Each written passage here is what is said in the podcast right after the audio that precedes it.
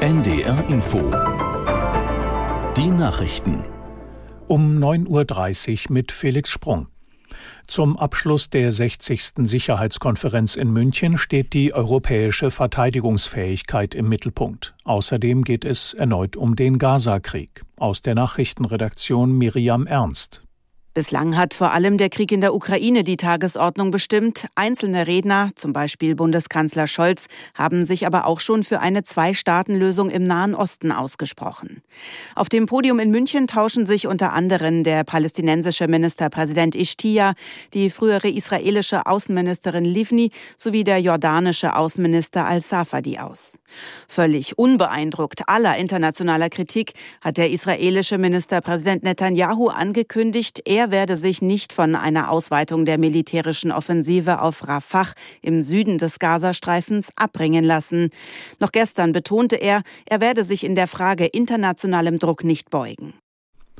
Die Ukraine erwartet, dass sich die Bundesregierung doch noch für die Lieferung von Taurus-Marschflugkörpern entscheiden wird.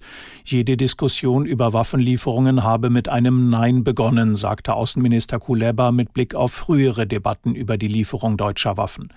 Seit Mai bittet die Ukraine um Taurus-Marschflugkörper, um militärische Ziele weit hinter der Frontlinie treffen zu können. Mitte Januar hatte der Bundestag einen Antrag von CDU und CSU dazu abgelehnt.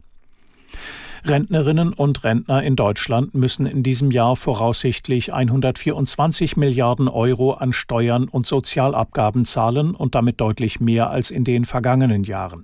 Das geht aus der Antwort des Finanzministeriums auf eine Anfrage der Bundestagsabgeordneten Wagenknecht hervor. Aus der Nachrichtenredaktion Andreas Gerlach. Das Ministerium sagt, die Summe ist zwar deutlich höher als 2020. Das liegt aber vor allem daran, dass ein größerer Teil der Rente steuerpflichtig geworden ist, aktuell 84 Prozent. Und Pflege- und Kassenbeiträge sind gestiegen. Sarah Wagenknecht kritisiert die Milliardensumme trotzdem. Der Bund gebe zwar einen Zuschuss zur Rentenkasse, der sei aber niedriger als die Steuern und Abgaben der Rentner. Wagenknecht verlangt deshalb steuerfreie Renten bis 2000 Euro. Die Bundesbeauftragte für Antidiskriminierung Ataman hat den Umgang der deutschen Behörden mit Hinterbliebenen und Betroffenen des rassistisch motivierten Anschlags von Hanau kritisiert.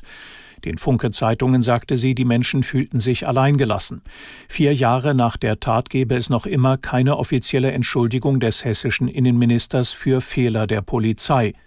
Am 19. Februar 2020 hatte ein 43-Jähriger in Hanau neun Menschen mit Migrationshintergrund, seine Mutter und sich selbst getötet.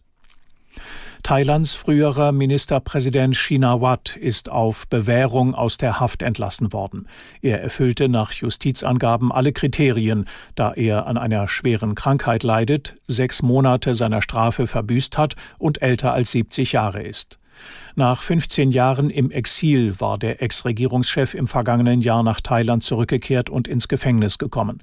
Das oberste Gericht hatte ihn wegen Korruption zu einer Freiheitsstrafe von acht Jahren verurteilt. Thailands König reduzierte die Haftstrafe auf ein Jahr. Das Wetter in Norddeutschland von Südniedersachsen bis Ostvorpommern zunächst heiter und trocken, später viele Wolken und aus Westen aufziehender Regen, Höchstwerte 6 bis 12 Grad. Morgen bewölkt und teils Regen 5 bis 11 Grad. Am Dienstag meist stark bewölkt und zeitweise Regen 6 bis 10 Grad, am Mittwoch Regen, teils etwas Sonne 7 bis 11 Grad. Das waren die Nachrichten. NDR Info Podcast jetzt. Zwischen Hamburg und Haiti. Es geht in die Sonne nach Portugal heute in Zwischen Hamburg und Haiti mit Udo Schmidt. Fado, diese traurige, wunderschöne Gitarrenmusik, ist da sehr typisch. Fado ist Portugal für viele. Aber dieses schwere, schicksalshafte, Fado heißt ja übersetzt Schicksal, ist natürlich auch so ein typisches Klischee, mit dem wir vielleicht heute ein bisschen aufräumen können. Obwohl, ich muss es nochmal sagen, die Musik ist einfach wunderbar.